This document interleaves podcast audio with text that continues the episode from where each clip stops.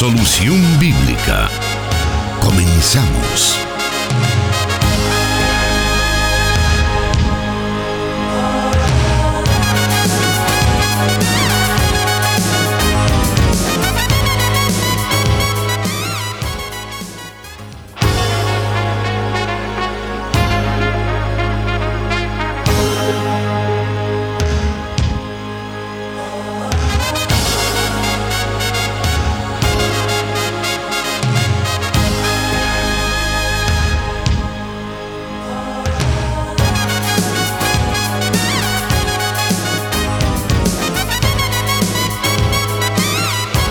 Estamos en el inicio de un fin de semana, listos para poder escuchar el programa Solución Bíblica, el cual sabemos que es de beneficio a su vida espiritual porque podemos aprender diferentes aspectos de las Sagradas Escrituras, los cuales nos ayudan a crecer en nuestro caminar cristiano, a conocer la voluntad de Dios, a saber cuál es la ruta que debemos tomar para que podamos seguir siempre la voluntad de nuestro Dios. Así que esta tarde entonces le damos la bienvenida a usted, estimado oyente que ya está pendiente de nosotros, ya está escuchándonos a través de las diferentes emisoras de radio. Le recuerdo que estamos transmitiendo desde los estudios de Plenitud Radio 98.1 FM para Santa Ana y Sonsonate. También estamos enlazados con Restauración 100.5 FM para todo El Salvador. Asimismo, 540 AM, la estación de la palabra para El Salvador y más allá. Así también en el occidente, en el oriente de El Salvador, nos están escuchando nuestros hermanos a través de Restauración San Miguel 1450 AM. Y en el occidente de Guatemala, nuestros hermanos de cielo FM siempre enlazándose con nosotros para poder llevar adelante este programa. A eso se une también las plataformas digitales como Facebook Live. Ahí puede buscarnos en estos momentos, vernos, saludarnos, decirnos dónde nos está escuchando. Para nosotros es un honor saber de usted. Puede encontrarnos como Plenitud Radio, también Misión Cristiana Elim en Santa Ana y por supuesto Solución Bíblica. Esto en Facebook. Y ahora sí, vamos a darle la bienvenida al encargado de responder a sus preguntas, el pastor Jonathan Medrano, quien ya está con nosotros. Bienvenido, pastor. Dios le bendiga hermano Miguel, un saludo muy especial para todos los oyentes de las emisoras de CCR TV desde los estudios de Plenitud Radio en Santa Ana. Para nosotros es una enorme bendición poder llegar a donde quiera que usted se encuentre en el inicio de un nuevo fin de semana. Es una oportunidad para que juntos también podamos crecer en el conocimiento de la palabra de Dios y qué bien que usted nos concede ese enorme privilegio. Y bueno, ya casi finalizando también el 2021. Estamos ya en este último mes de este año con muchos retos, con muchas eh, pues nuevas situaciones que vamos a tener que afrontar tanto al final de este año como el inicio del 2022 si Dios nos permite llegar allí pero siempre tomados en la mano de Dios, tomados de la mano de Dios, sabemos que saldremos adelante, Él estará con nosotros para impulsarnos siempre. Vamos esta tarde a dar inicio al programa con la primera pregunta que tenemos en nuestra lista. Y esta pregunta dice así, en la ley de Moisés se establece un listado de animales limpios e inmundos. ¿Qué características hacían a unos limpios y a otros inmundos? Bueno, la mayor referencia que nosotros encontramos en las escrituras acerca de una separación de animales limpios de los que son considerados por la ley de Moisés como inmundos, básicamente eh, hacemos una referencia a ellos en el libro de Levítico.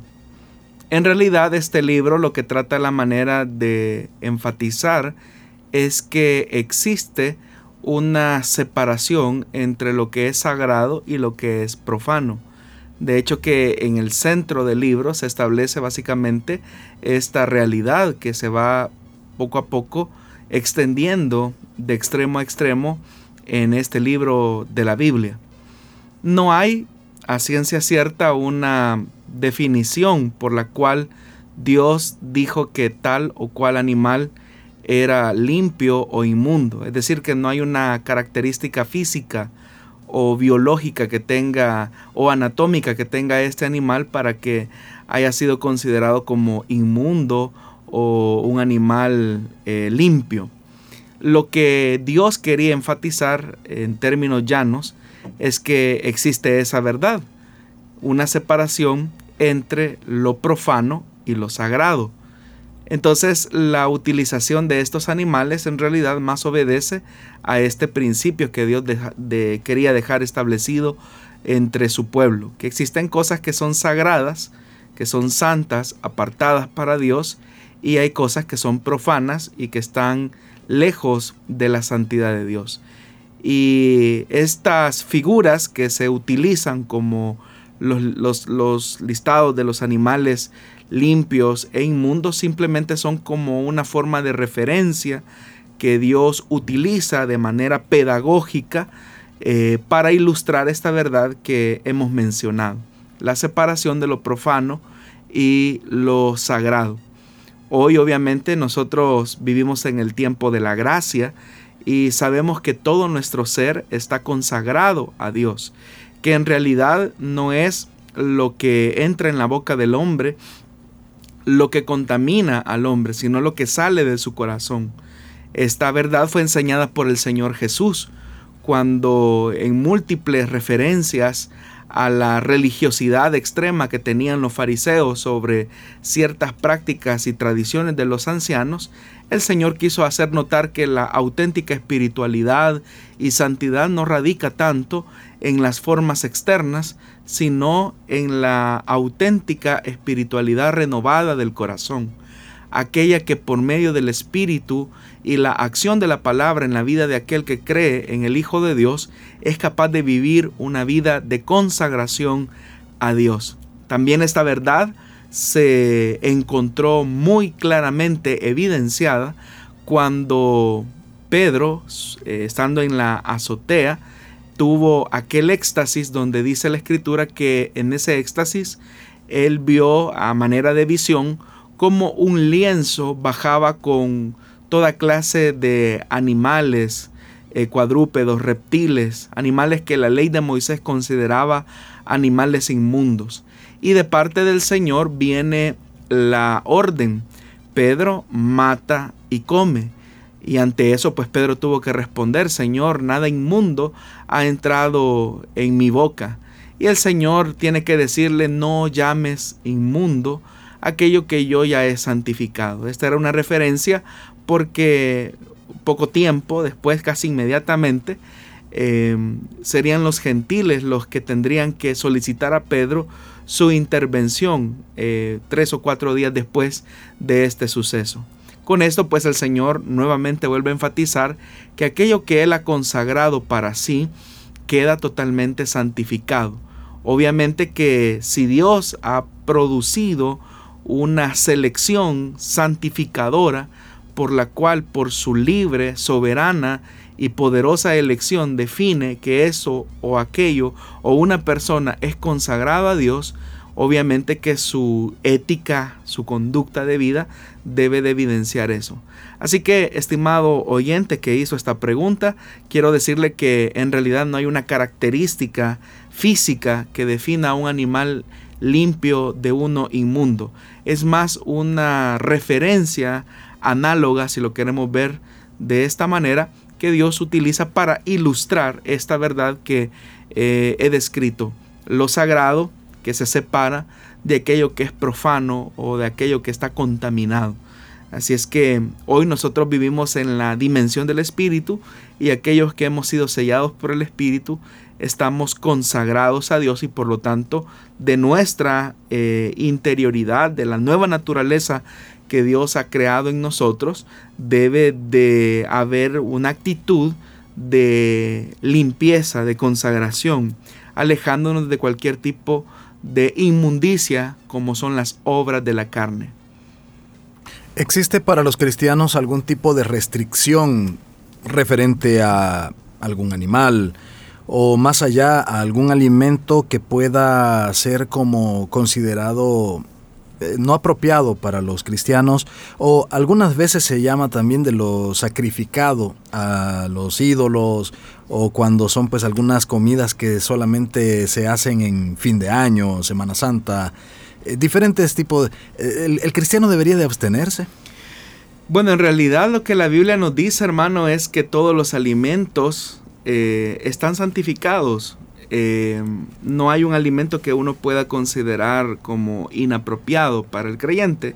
entramos nuevamente a un tema también de los de conciencia, porque es verdad que el apóstol Pablo dice que lo sacrificado a los ídolos en realidad es eso, simplemente algo que no tiene o no debería de tener mayor relevancia dentro de la conciencia de los cristianos. Sin embargo, Pablo también establece el principio del amor, específicamente en la primera carta que nosotros conocemos como primera carta eh, de Pablo a los Corintios, donde si por alguna razón hay un cierto tipo de alimento que pueda ser motivo de escándalo para mi hermano, a quien yo considero que es débil de conciencia, en el amor y en la madurez cristiana que debo de presentar ante él, debo de abstenerme de ese tipo de comidas. Ese era el debate básicamente que existía eh, en la iglesia de Corinto, porque habían hermanos que libremente iban a una especie de mercado, por decirlo así, donde habían carnes que eran un poco más baratas y la razón de por qué esa carne era un poco más barata era porque había pasado por los rituales dedicados a los ídolos. Entonces habían cristianos que seguramente por tener algún, alguna especie de ahorro iban y compraban ese tipo de carne. Ellos estaban conscientes que los ídolos no eran nada, entonces eh, adquirían ese tipo de, de carne a ese precio. Sin embargo, eso ocasionaba eh, cierta incomodidad con algunos hermanos que consideraban que esto era un tipo de sacrilegio o algo que no debía de haber sido consumido o comprado por los cristianos. Entonces, apelando a eso, el apóstol Pablo tiene que decirles, hermanos, eh, en amor y, siguiendo, eh, la, respetando la conciencia de los hermanos, deberían ustedes que son fuertes, eh, llevar a los débiles. Y eso de cargar con los débiles implica eh, tener una actitud de empatía hacia ellos, que si hay algo que eh, a juicio de ellos es algo que se deben de abstener de comer, pues deberían de hacerlo en el amor cristiano que nos identifica. Ahora, más adelante y en otros contextos, había otros cristianos que no solamente compraban la carne, sino que en estas especies eh, de mercados también habían como especies de comedores, para ilustrarlo analógicamente, y no solamente era el hecho de ir a comer la carne, sino que de participar de, de lo sacrificado a los ídolos con todo su ceremonial. Y es a ellos a los que el apóstol Pablo tiene que ponerles un freno, porque esa enseñanza llevada al extremo de que el ídolo nada es, había conducido a muchos hermanos a decir, bueno, yo estoy consciente que el ídolo no es nada, así que no, no hay problema si como de esta carne y de una sola vez puedo participar de ciertos rituales o ciertos ceremoniales y de todas formas el ídolo nada es. Entonces el apóstol Pablo tiene que tratar la manera de regular eh, esa actitud de supuesta madurez cristiana ah, frente a aquellos que consideran que el, no reconocer una vida en el ídolo le faculta a ellos de hacer o actuar de manera libertina eh, frente a esto sacrificado a los ídolos. Ahora, nosotros nos encontramos en un contexto muy alejado del siglo I y de la iglesia de, de Corinto. Y ahora nos encontramos frente a otro tipo de festividades o de comidas donde, por ejemplo, a los cristianos se nos invita eh, a comer de estas fiestas que son muy comunes en esta época del año. El cristiano, por la armonía que debe de tener y que debe de, presentar eh, a sus familiares o a, sus amigos, pudiese participar de estas eh, comidas, siempre y cuando se mantenga en una ética cristiana adecuada. Por ejemplo, el cristiano no va a estar cómodo en un lugar donde se esté degustando de bebidas embriagantes, o donde esté ah, habiendo consumo de algún tipo de droga, eh, donde el ambiente sea un ambiente inapropiado para el creyente, pues el creyente no va a participar. Pero, ¿qué si, por ejemplo, una abuela invita a sus nietos y a su hijo a pasar la cena de fin de año con ellos? Eh, y quizás a lo mejor la abuela no es creyente y el ambiente de la casa de la abuela pues no es, no es tan nocivo, no es, no es perjudicial para ellos, pues puede participar, no hay ningún problema. Eh, su convicción cristiana le debe de, llevar incluso con esa cordialidad a presentar, ¿verdad?, a el Evangelio, aprovechar esos espacios que a veces son fechas que las personas están más sensibles eh, porque se cierra el año o porque dentro de la cultura popular se recuerda el nacimiento del Señor, son espacios que se podrían aprovechar para evangelizar incluso.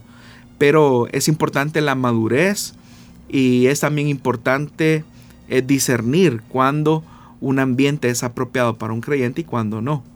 Pero no hay ninguna comida eh, que uno pueda decir esta comida no la puede comer el creyente.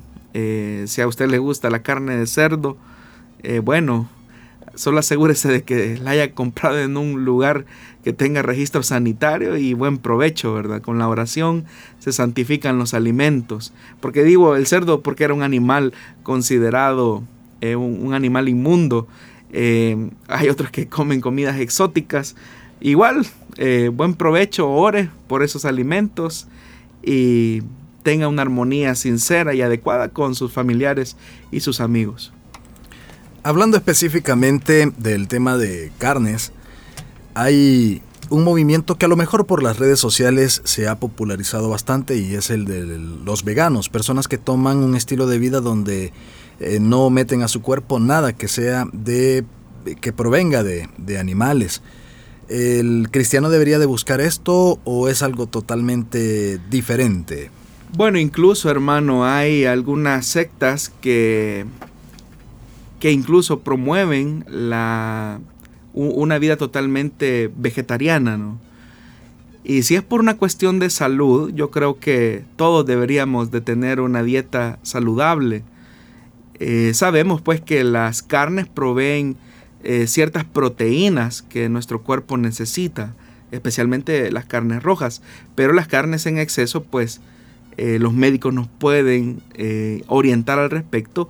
El exceso de, carnes rojas eh, se ha descubierto o se ha asociado a ciertas enfermedades relacionadas como por ejemplo el cáncer, algunas enfermedades relacionadas incluso al corazón.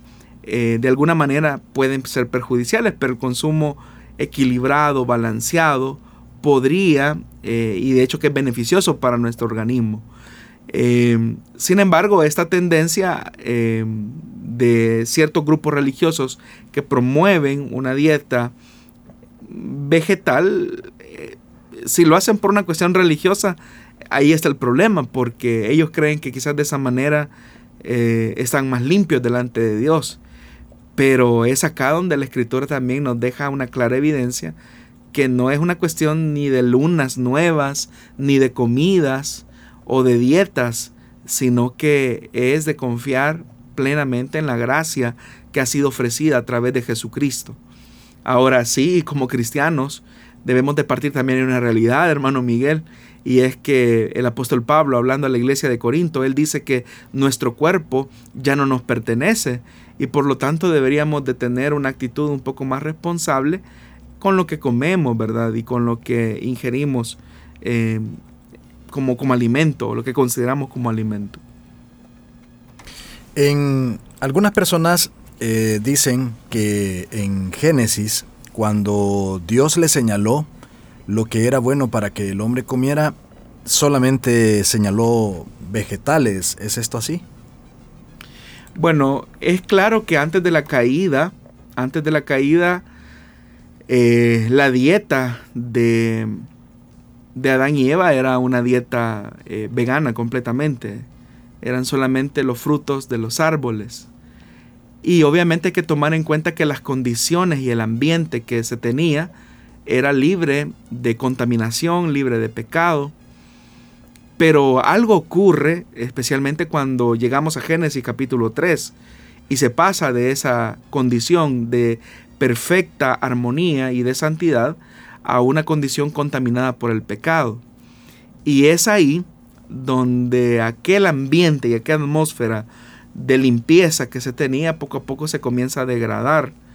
Y es ahí a partir de ese momento que el hombre comienza a consumir carnes eh, propiamente para su alimentación.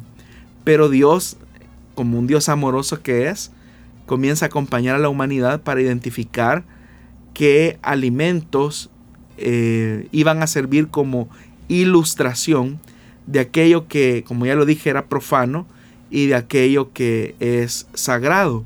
Y por eso es que siglos después de que ocurriera la caída de Adán y Eva es que hay una ley escrita en la que se establece cuál debe de ser la dieta o debía de ser la dieta del pueblo de Dios. Pero no es solamente una cuestión, hermano, de restricciones, sino que también es una cuestión de cuidado de salud que Dios tenía hacia su pueblo, porque hay ciertos animales que obviamente en esa época no contaban con los procesos sanitarios que de alguna manera garantizaran la calidad de esa carne. Entonces por eso es que Dios tiene que irse ajustando a las condiciones que en esa época se tenían para restringir al hombre qué tipo de comida se debían de tener. Pero era porque en ese momento preciso de la revelación, el hombre pues obviamente no tenía los conocimientos que ahora nosotros eh, tenemos y poseemos.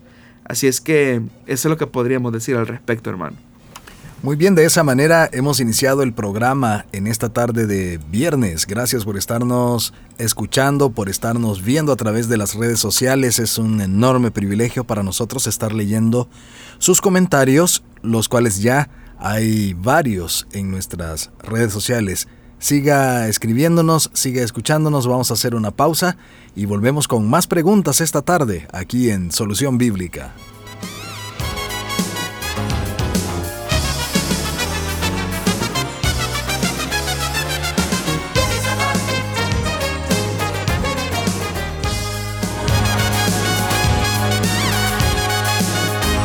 Su palabra es luz.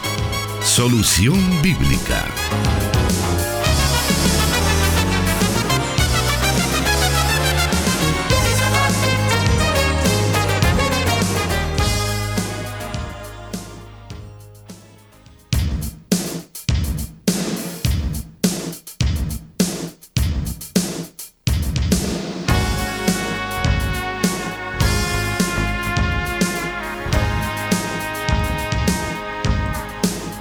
Como usted sabe, estimado oyente, si es ya un fiel oyente de este programa, se atienden preguntas de diversas índoles. Y bueno, tenemos diferentes temas los que se tratan en este programa. Si usted recién nos sintoniza, recién pues ah, es parte de nuestra audiencia, le comentamos pues que son diferentes temas los que se tratan en este programa y pues cada uno de ellos sabemos nosotros que podemos encontrar luz para cada uno de ellos a través de la palabra de Dios. Vamos a la siguiente pregunta para esta tarde y esta nos dice así. ¿Cómo puedo aprender sobre los principios de la sexualidad en la escritura?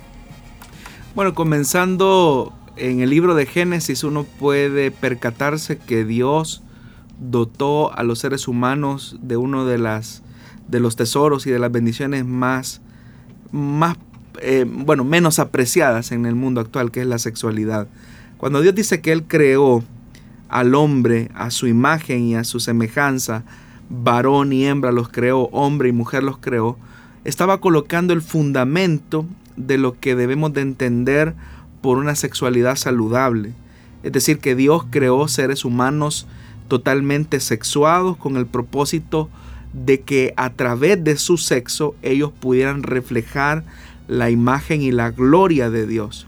Lamentablemente, hermano Miguel, el tema de la sexualidad es un tema tabú, rodeado de mucho silencio en nuestras familias, eh, también en nuestras iglesias, y ignoramos lo importante de preguntarnos de cuál es el plan de Dios para la sexualidad humana. Y la escritura en realidad no permanece callada frente al tema del sexo o de la sexualidad. Más bien resalta muchos aspectos que son importantes alrededor de este tema.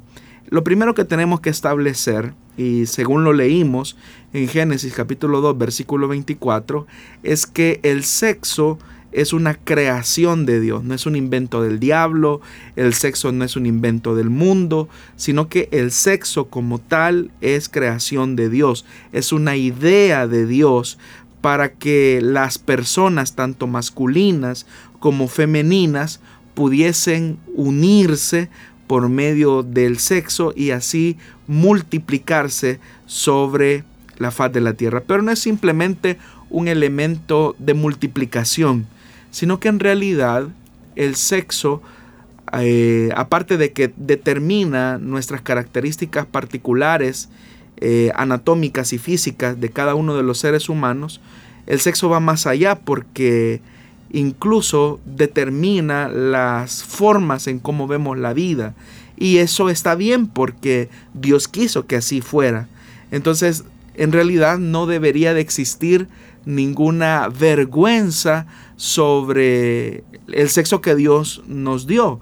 La que es mujer no debería de avergonzarse de ser mujer y el hombre no debería de avergonzarse de ser hombre. Entonces, esa diferencia que existe entre una mujer y un hombre eh, no es solamente evidente en el tema de sus cuerpos, sino que también en sus capacidades físicas, en sus capacidades emocionales. Y esto es útil distinguirlo porque es ahí precisamente donde se da la complementariedad. Por ejemplo, nosotros los varones tenemos una contextura física con mayor musculatura que puede servir para ejercer mayor fuerza frente a ciertas eh, amenazas o frente a ciertas circunstancias en las que se requiera fuerza. Y esa es una cualidad y una característica que Dios nos dio a los hombres. Las mujeres, por ejemplo, tienen la habilidad eh, o las habilidades relacionales, una inclinación natural hacia el cuidado de los demás. Y esto es así porque incluso nuestros cerebros tienen estructuras diferentes, lo cual nos hace percibir la realidad y responder a ella de maneras distintas. Y esa diferencia que existe entre un hombre y una mujer son los medios que podemos utilizar para servir y glorificar a nuestro Creador desde el sexo que nos fue asignado. Entonces, una de las cosas que podemos aprender, uno de los principios bíblicos que podemos aprender a partir de la escritura y su revelación, es que Dios ha dotado de dignidad el sexo que nos ha asignado a cada ser humano. ¿Por qué razón? Porque hay tres elementos que los seres humanos desarrollamos en el ejercicio saludable de nuestra sexualidad. En primer lugar, el tema de la conexión, es decir, la relación íntima que se produce entre un hombre y una mujer en el vínculo del matrimonio involucra no solamente los elementos físicos, involucra elementos emocionales, espirituales, es decir, que la misma anatomía, el funcionamiento de nuestros órganos sexuales permite una conexión física natural y perfecta, que en esa unión hay un placer que Dios quiso que el hombre y la mujer experimentasen.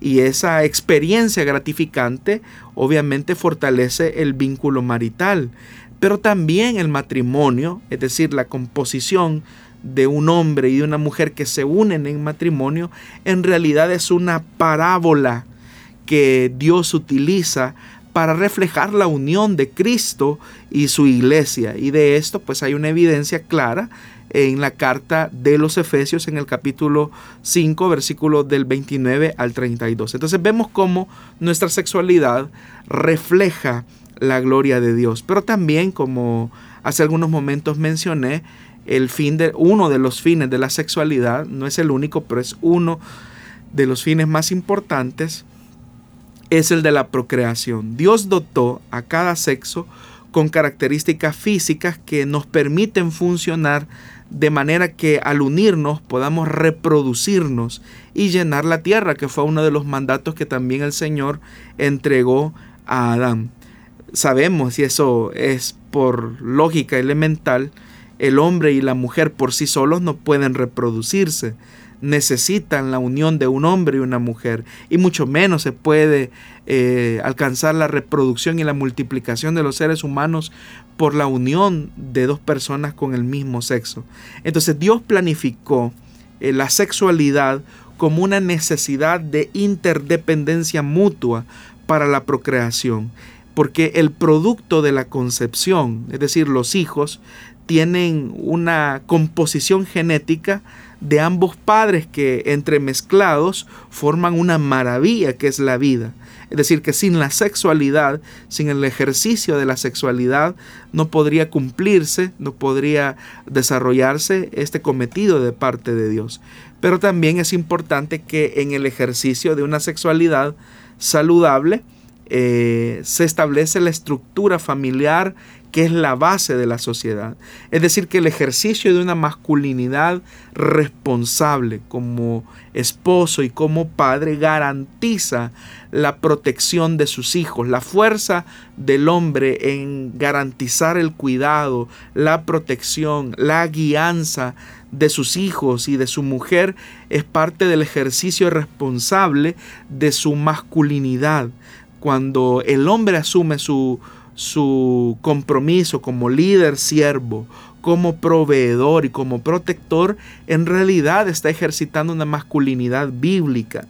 Pero también la feminidad bíblica, que no es lo mismo que feminismo, sino que la feminidad bíblica, esa complementariedad que existe en el papel de esposa, madre, por ejemplo, dentro de esa estructura de la que estamos hablando, tiene dones específicos que los hombres no poseemos. Esos dones de ayuda, de cuidadora, de incluso esa capacidad que la mujer tiene para nutrir a sus hijos eh, cuando estos nacen, son dones que Dios le ha dado a las mujeres para que ejerciten la feminidad bíblica. Eh, hoy vivimos en una época, hermano Miguel, donde por ejemplo se desprestigia o se ve como inapropiado o inadecuado la maternidad para la mujer. Es más, a veces se ve como algo que es un mal. Y paradójicamente en un mundo contrastado por la ridiculez extrema de los antivalores de esta sociedad, se ve con malos ojos el hecho de que una mujer esté ejerciendo la maternidad, eh, amamantando a su bebé y en algunos países se censura eh, e, esa calidez, ese contacto eh, que, tiene, que, puede tener la madre con su hijo en, en la vía pública, por ejemplo. Pero no se censura el que dos hombres se estén besando frente a niños.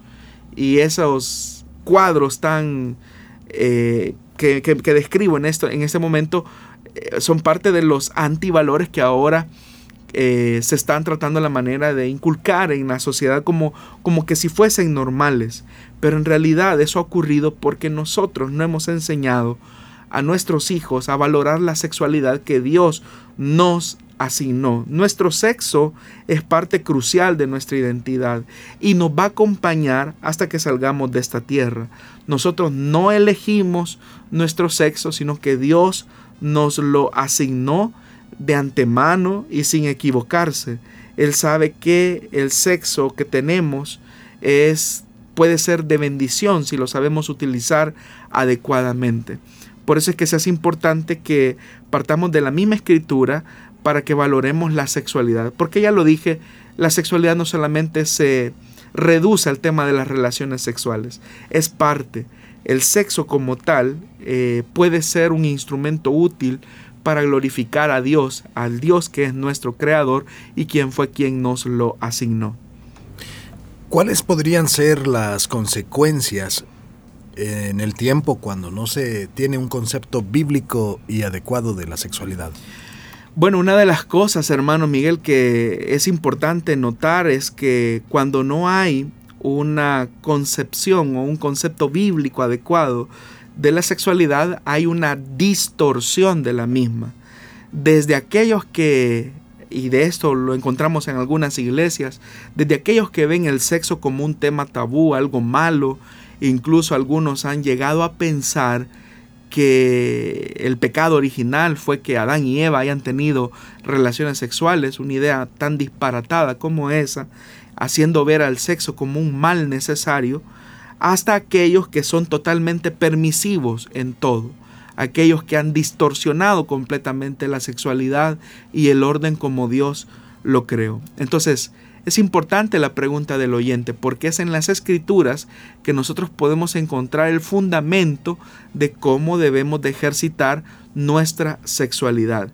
Y eso sin importar si hay toda una avalancha de antivalores que trata la manera de distorsionar y destruir el concepto de la sexualidad como Dios lo creó. Recordemos que el sexo es un invento de Dios, tomando el concepto de la sexualidad en todo lo que eso implica y por eso es que nosotros como creyentes debemos de eh, valorar eh, este don que llamamos sexualidad, que viene de un Dios altamente creativo, inteligente y sabio. Quiero mencionarle, estimado oyente, que aún tenemos un par de preguntas respecto a este tema, pero vamos a hacer una breve pausa y luego volvemos con ellas para seguir aprendiendo lo que la palabra de Dios dice sobre este tema y todos los temas que rodean nuestra vida. Manténgase en nuestra sintonía.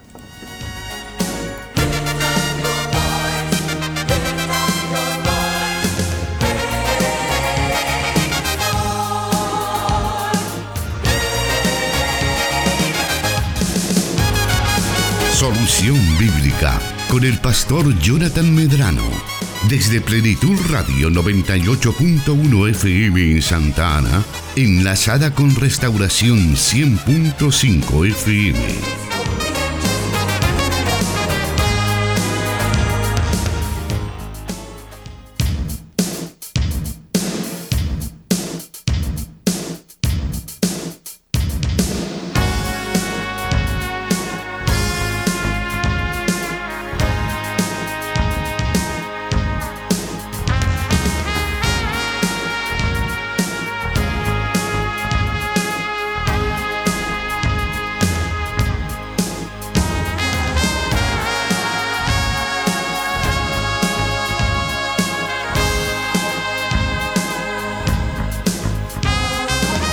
Quiero mencionar también que tenemos nuestra transmisión en Facebook Live a través de las páginas de Plenitud Radio, Solución Bíblica y Misión Cristiana Elim Santa Ana.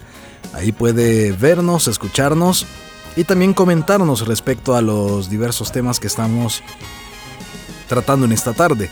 Hay algunas personas que ya nos envían sus comentarios. Algunos de ellos son Almita Cortés, que nos dice Dios me lo bendiga, Pastor Jonathan Medrano y Miguel Trejo, bendito Dios por otra oportunidad más para aprender de su palabra. Les saludo de Santa Tecla. Alicia Arriaga nos dice, bendiciones hermanos desde Asunción Mita, Jutiapa, Guatemala. También nos está escribiendo por acá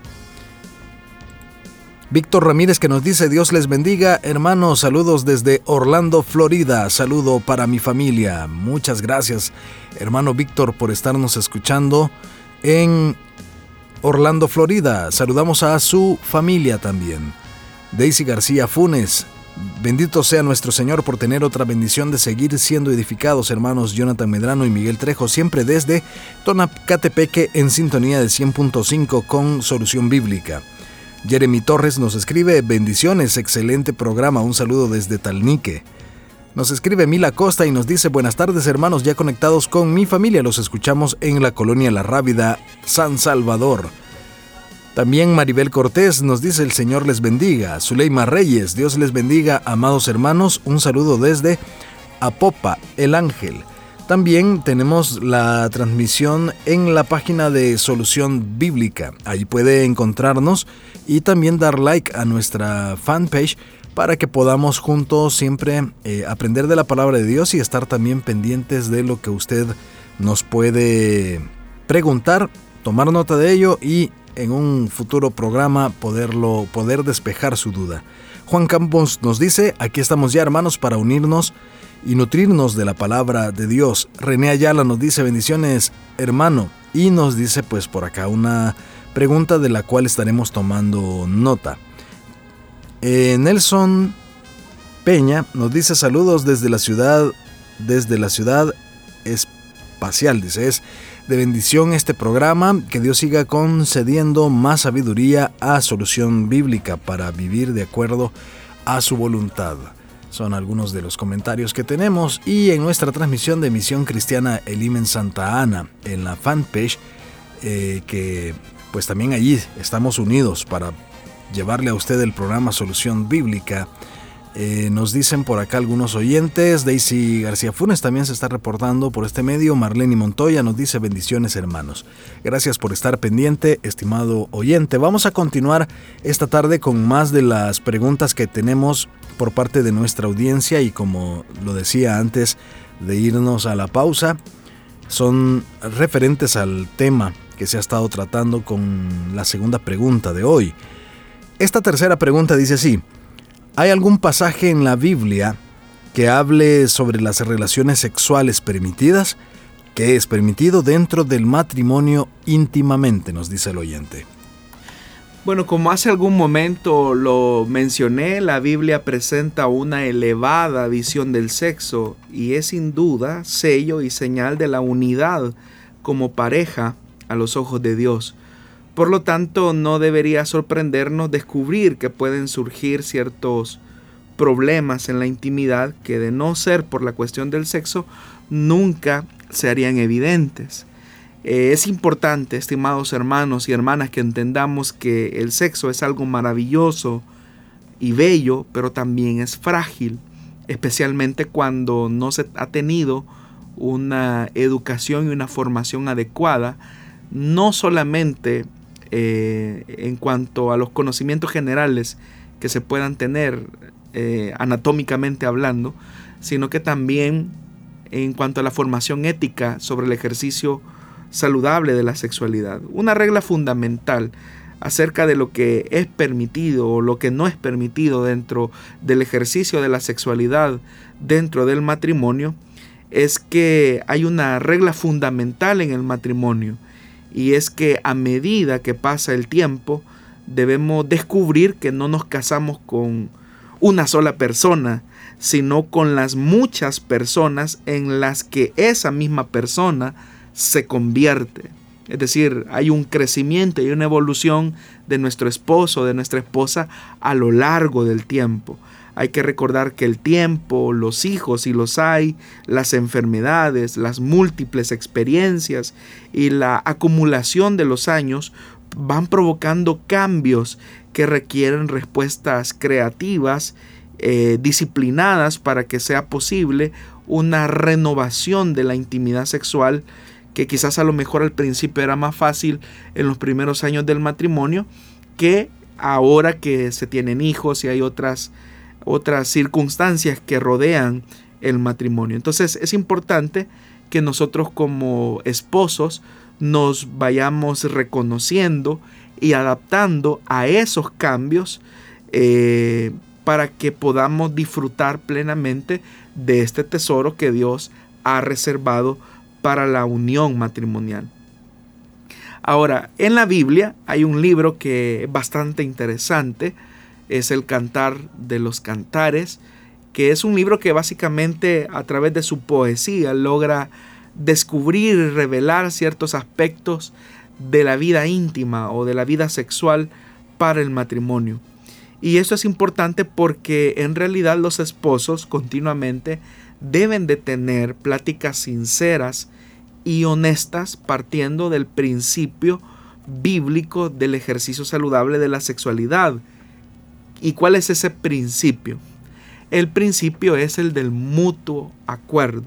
Aquello que se hace al interior de la vida matrimonial debe de partir del mutuo acuerdo al que los esposos lleguen en el ejercicio de su sexualidad por todas las variantes que pueden estar rodeando a la pareja, como la edad, eh, los hijos, las situaciones de salud, que de alguna manera son eh, temas que se deben de abordar dentro de la vida matrimonial o dentro de la vida íntima.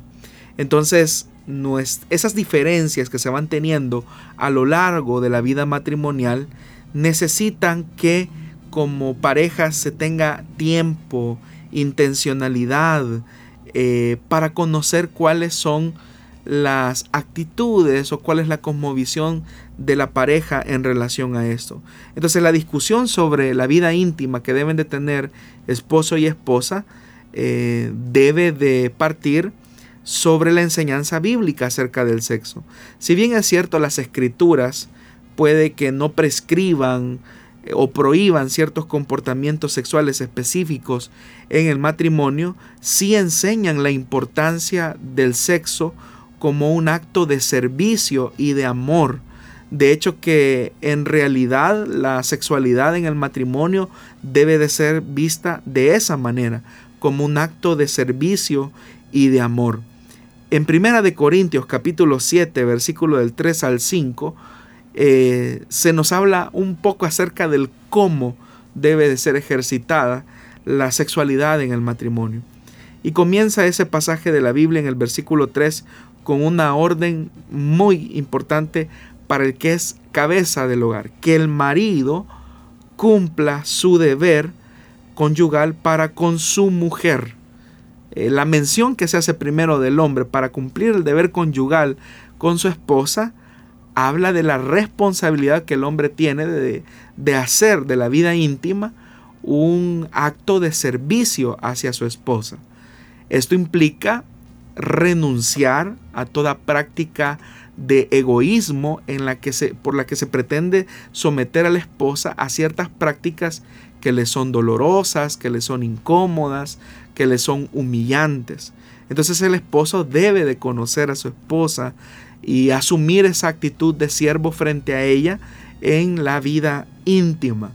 Pero también no debe de buscar su propia satisfacción, sino que debe de buscar la satisfacción de su esposa.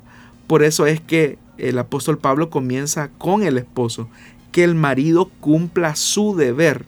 Es decir, es deber del esposo tener una actitud de servicio, es deber del esposo tener una actitud compasiva y tierna con la esposa en el momento de la intimidad, pero también es deber del esposo satisfacer físicamente a su esposa. No es posible que la esposa nunca logre experimentar junto a su esposo eh, un orgasmo, por ejemplo, sino que simplemente la esposa busca su bien propio y no le interesa. Y lo que es peor, quizás llega el momento en que cuando llegan a la vida íntima, disfrutan el esposo de su esposa, pero él no tiene la actitud de servicio de satisfacerla a ella. Por eso es que es importante la plática sincera del esposo con la esposa. Es importante. Pero también la Biblia dice, e igualmente la mujer que cumpla con el marido.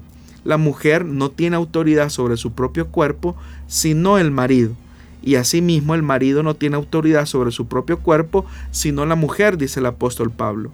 No se priven el uno del otro, excepto, y aquí viene el principio, por el común acuerdo. Todo lo que se desarrolla dentro de la vida íntima matrimonial debe de partir por el mutuo acuerdo. La forma, la frecuencia con la que se tiene eh, relaciones sexuales en el matrimonio debe de partir del mutuo acuerdo entre el esposo y la esposa. Porque probablemente quizás el esposo sea una persona eh, muy activa sexualmente y quizás querrá pasar con su esposa todos los días eh, teniendo relaciones íntimas, pero la esposa a lo mejor su, su eh, su condición no se lo permite. Entonces, ¿qué es, lo, ¿qué es lo que se debe de hacer? ¿Privarse absolutamente de la vida sexual o eh, satisfacer todos los días las peticiones del esposo? No. Lo que debe de existir es un mutuo acuerdo, es lo que dice la Biblia. Deben de, de hablar. Eso quizás, hermano Miguel, sería tanto como que se una un esposo que le gusta comer en exceso y la esposa que no come quizás mucho. Entonces, ¿qué se debe de hacer? Llegar a un acuerdo de cuál va a ser el balance eh, alimenticio que se va a tener en el hogar. lo mismo ocurrirá en la vida sexual. Se debe de llegar a un acuerdo, a un mutuo consentimiento. Por eso es que en otros programas hemos dicho que es importante que los esposos vayan haciendo los ajustes necesarios a lo largo de la vida, porque no es lo mismo eh, la vida sexual en los primeros años de matrimonio que aquella vida sexual que se va teniendo cuando ya están los hijos o cuando hay enfermedades o, cuando hay, hay ciertas situaciones que deben de ser resueltas con otras personas, como por ejemplo situaciones de salud que deben de tener una respuesta y un tratamiento adecuado y en los que se necesita la comprensión de ambos. Entonces, hay preguntas que podemos hacernos. En primer lugar, lo que vamos a hacer en la vida íntima va a producir que mi esposo o mi esposa se sienta amado, apreciado, ¿Será que a través de esta actividad sexual que yo quiero desarrollar con él o con ella, él se sentirá amado o se va a sentir utilizado? Esta actividad que queremos desarrollar en nuestra vida íntima va a promover una mayor expresión de comodidad, eh, de seguridad, tomando en cuenta el vulnerable acto de amor que se desarrolla en la vida íntima ese comportamiento que yo voy a adoptar en la vida íntima va a producir en mi esposo o en mi esposa una alegría y un florecimiento de nuestra empatía mutua. Porque hay que recordar que el sexo cristiano, si lo podemos decir de alguna manera, es una manifestación física de lo que Dios quiere que se haga, que los dos se conviertan en una sola carne. Entonces cualquier cosa o cualquier actividad sexual que dañe ese sentimiento debe de ser evitado. El sexo, si bien es cierto, está destinado para ser placentero en el matrimonio, debe de ser respetuoso, tomando en cuenta la actitud de servicio que el hombre debe de ejercitar hacia la mujer y la mujer hacia el hombre. Cualquier cosa que se salga de estos parámetros no es parte del plan de Dios. Antes de finalizar el programa de esta tarde, ya que el tiempo nos apremia, tenemos una pregunta más al respecto y nos dice así nuestro oyente, ¿cómo sustentar, cómo puedo sustentar bíblicamente que las relaciones eh, sexocoitales antes del matrimonio son malas? Bueno, la Biblia dice que los cristianos debemos de huir de la inmoralidad sexual la Biblia también nos enseña que los fornicarios o los inmorales no heredarán el reino de los cielos. ¿Por qué razón? Porque las relaciones sexuales es un don tan íntimo que Dios ha reservado exclusivamente bajo el compromiso del matrimonio. Entonces, Dios, Dios quiso que el sexo fuese disfrutado dentro de esa relación de compromiso matrimonial entre un hombre y una mujer. Quitarlo de ese contexto es pervertir el uso y limita notablemente el disfrute que Dios quiso que tuviera. Entonces es importante que nosotros entendamos eso, que la misma palabra de Dios nos dice que debemos de tener en alta estima el matrimonio. Eso es lo que dice Hebreos capítulo 13, versículo 4. Tengan todos en alta estima el matrimonio y la fidelidad conyugal, porque Dios juzgará a los inmorales y a todos los que cometen inmoralidades sexuales. Entonces está claro en la Biblia que la relación sexual es especial y es tan especial que está entregada para una relación especial como lo es el matrimonio. Antes del matrimonio, cualquier manifestación de conducta inmoral o sexual que está fuera de los límites del matrimonio debe de ser rechazada. ¿Y por qué razón? Porque Dios lo rechaza. Dios lo rechaza en diferentes textos de las escrituras como estos que he mencionado. Dios categóricamente enfatiza que la fornicación o cualquier tipo de manifestación inmoral eh, no es agradable a, Dios. Entonces eh, hay una cantidad significativa de textos de la Biblia que nos hablan acerca de esto, pero solo el más relevante quizás es este de Hebreos capítulo 13 versículo 4. Tome en cuenta también lo que Dios dice eh, en Primera de Corintios, que los inmorales no heredarán el reino de los cielos. ¿Cómo podemos aconsejar a los jóvenes para que puedan llevar una vida eh, apartada del sexo fuera del matrimonio? Es acá, hermano, donde se nos hace importante hablar acerca del valor de la abstinencia sexual. Yo estoy más que consciente, porque fui joven también, como muchos de los que me están escuchando, de las enormes presiones que hay a nuestro alrededor. Em, las presiones que ahora existen a los jóvenes y a los adolescentes para que comiencen a tener una vida sexual activa es más fuerte que la que había quizás hace 30 o 40 años atrás. De acuerdo a algunas investigaciones eh, serias que se hacen en los Estados Unidos, se sabe que, por ejemplo, un varoncito comienza a tener una vida sexual activa entre los 12 y los 14 años. Ese es en ese momento donde se comienza a experimentar toda una agitación hormonal que trata la manera de explotar y por eso es que muchos con todo el ambiente altamente sexualizado que se tiene en las redes sociales, en los medios de comunicación, hacen que los muchachos estén más expuestos a, los contenidos, a contenidos pornográficos. Es acá entonces donde como padres, como iglesia, debemos de reforzar eh, el cuidado preventivo hacia nuestros jóvenes. Una de las maneras en que podemos hacerlo es precisamente educando sexualmente a nuestros hijos. No podemos delegar esa, ese privilegio y esa responsabilidad a la escuela. No podemos delegar esa responsabilidad y ese privilegio al Estado. Es un deber, es un privilegio y es un deber que nosotros como padres debemos de asumir enseñarles a nuestros jóvenes que esas imágenes que se ven en las series eh, de streaming o en las películas donde el muchacho tiene un montón de relaciones sexuales y no le pasa nada, donde tiene una vida sexual altamente activa y no le pasa nada, no es cierto. Eso no es verdad. O peor aún, lo que enseña la pornografía degradando y deformando lo que Dios entregó, eso no es cierto. Eso no es verdad. La pornografía o los contenidos o materiales que se consideran como material de adultos son materiales que no enseñan las enfermedades de transmisión sexual, los hogares destruidos, los embarazos no deseados, los abusos, las violaciones que se han producido a, gracias al consumo de ese material. De hecho, que se sabe, hermano Miguel, que la industria pornográfica en los Estados Unidos es una de las más fuertes. Significa entonces que estamos frente a un monstruo que está diciéndole a los jóvenes, despréndete de tu virginidad, eh, termina con eso, eh, demuéstrate a ti mismo que eres hombre, inicia tu vida sexual ya.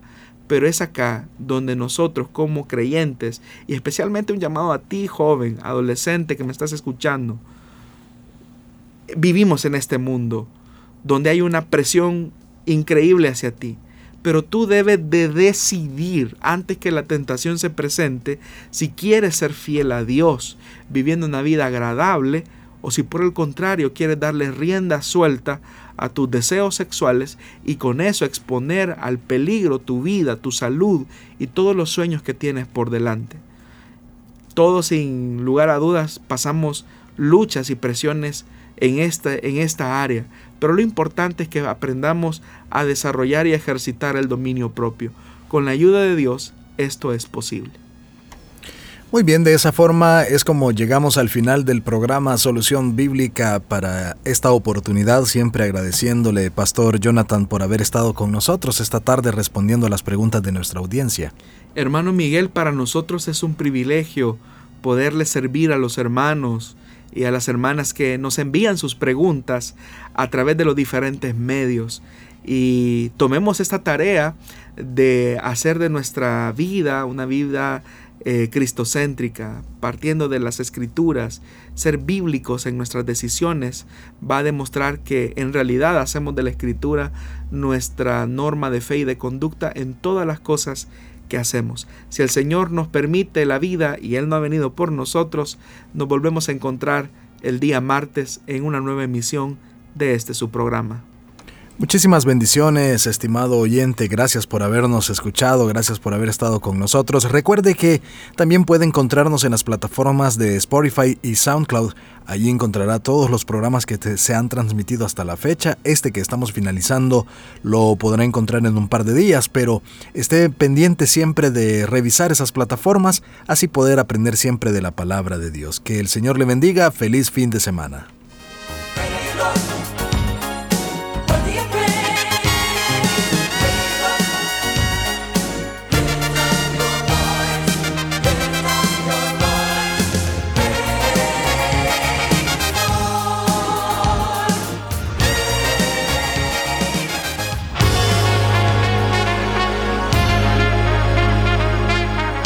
Encontramos respuesta en la palabra de Dios.